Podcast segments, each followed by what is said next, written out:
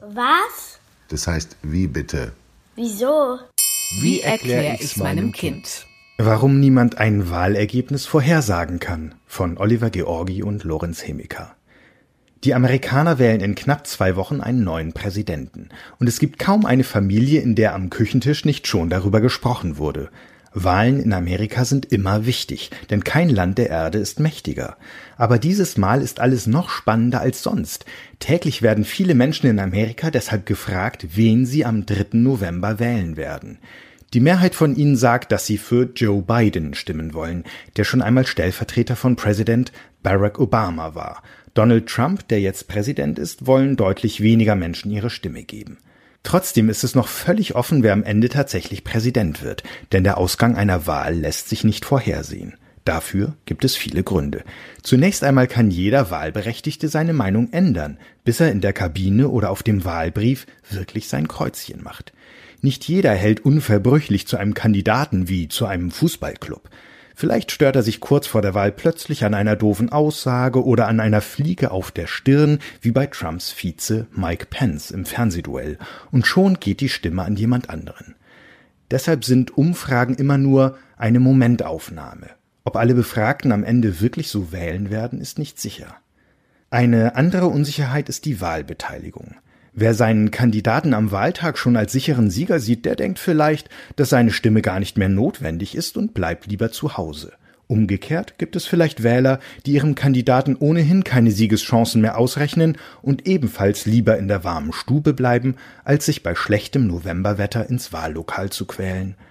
Wenn weniger Menschen abstimmen, zählen die Stimmen derer, die gewählt haben, aber umso mehr. Die Wahlbeteiligung hat also einen großen Einfluss auf das Ergebnis, und auch Sie können Umfragen höchstens schätzen. Und deshalb gibt es am Wahlabend mitunter Überraschungen. Auch kann es sein, dass am Ende nicht jede abgegebene Stimme gleich wichtig ist. Durch das Wahlsystem in den Vereinigten Staaten kann es nämlich passieren, dass ein Kandidat zwar weniger Wählerstimmen hat als sein Konkurrent, aber trotzdem die Wahl gewinnt. Das liegt daran, dass sogenannte Wahlmänner den Präsidenten wählen, deren Anzahl von der Größe des Bundesstaats bestimmt wird. Wer in einem Bundesstaat gewinnt, bekommt alle Wahlmänner, auch wenn sein Konkurrent nur eine einzige Stimme hinter ihm liegt. So genau können Umfragen aber nie sein. Sie haben immer eine Fehlertoleranz von einigen Prozentpunkten. Minimale Veränderungen in einzelnen wichtigen Staaten können am Ende deshalb einen großen Ausschlag geben und vielleicht sogar eine Wahl entscheiden. Außerdem gibt es auch Menschen, die in Umfragen einfach nicht die Wahrheit sagen. Vielleicht, weil sie sich nicht trauen, offen ihre Vorliebe zu benennen. Und vielleicht auch, weil sie, wie vielleicht jetzt viele Trump-Anhänger, den Umfrageinstituten nicht über den Weg trauen. Noch wichtiger ist aber, dass die Öffentlichkeit manchmal dazu neigt, Umfragen zu viel Glauben zu schenken. Dabei bildet selbst die beste Umfrage am Ende immer nur eine Wahrscheinlichkeit ab. Vor der Amerikawahl vor vier Jahren sahen die Zahlen lange so eindeutig gegen Trump aus, dass sich die New York Times sicher war, Hillary Clinton gewinnt mit einer Wahrscheinlichkeit von 90 Prozent. Am Ende siegte Trump. Und die vermeintlich geringe Restwahrscheinlichkeit von 10 Prozent hatte sich durchgesetzt. Viele Journalisten und Forscher hatten schlicht unterschätzt, wie unbeliebt Clinton bei vielen Amerikanern war und dass viele noch am Wahltag offenbar zum kleineren Übel Trump umschwenkten.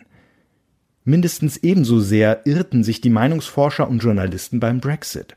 Als die Briten 2016 über den Austritt Großbritanniens aus der EU abstimmten, war sich das Meinungsforschungsinstitut YouGov nach der Schließung der Wahllokale sicher, dass 52 Prozent der Briten gegen den Austritt gestimmt hatten. Das hatte YouGov vor allem aus einer Online-Umfrage nach der Wahl geschlossen. Das Dumme war nur, viele Ältere, die eher für den Brexit gestimmt hatten, konnten mit einer Online-Umfrage nichts anfangen und nahmen nicht an ihr teil. Das verzerrte das Bild. Auch solche Fehler haben die Meinungsforschungsinstitute bei manchen in Misskredit gebracht. Schließlich kann es auch bei der Wahl selbst noch Probleme geben. Immer wieder versuchen böse Menschen Wahlen in Demokratien zu sabotieren. Über das Internet ist das möglich, auch wenn der Schaden meist nicht besonders groß ist. Zudem können Fehler bei der Auszählung geschehen. Darum werden alle Stimmen immer mehrfach ausgezählt. Ob jemand in ein Wahllokal geht oder seine Stimme vorher per Briefwahl abgibt, hat hingegen keinen Einfluss. Stimmen gehen in Demokratien nur selten verloren, auch wenn Donald Trump etwas anderes behauptet.